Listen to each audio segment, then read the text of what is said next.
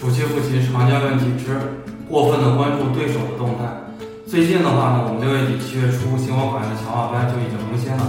在强化班的这个群里边，很多同学就说：“哎，我强化班已经看到第几章第几节了，我现在已经开始做真题了，我现在已经开始背了。”那么有很多同学就来私信我：“哎呀，学长，我觉得我考不上了。你看见谁谁谁人家都开始背了，你看见谁谁谁都开始第三轮了，对吧？你看见谁谁谁我基础班还没看完呢，人家强化班就已经看完了。”有很多的同学呢，过于关注对手的动态。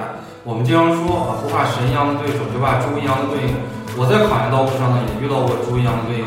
就是他跟我考同一个学校同一个专业，我问他，哎，我现在英语做的特别的差，二十个阅读理解，那么我最多可只能对一半。我问他你能对多少呀？他说，基本上就全对了，一篇最多错一个，或者说有的时候不错啊。总共二十个的话，能对上十七八个，那我心里边特别的发慌。我觉得他平时学习就比我好，跟他考同一个学校同一个专业，我肯定就考不上了。结果等到中午午休，或者说中午吃中午饭的时候，哎，我打开他这个英语一的试卷，我一看，那做的比我还恶心呢，二十个。他基本上也就能对上三五个，但是他会告诉你他只错三五个，故意放这种烟雾弹给你。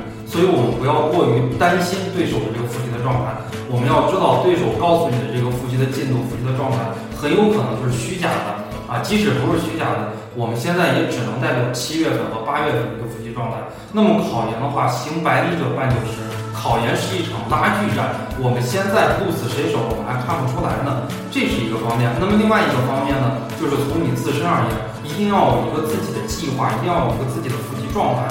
就是你到了一个什么样的阶段，我一定要复习到什么程度，心里面要做到心中有数，千万不要被对手的节奏带偏了，要自己一步一个脚印，踏踏实实的来走来走。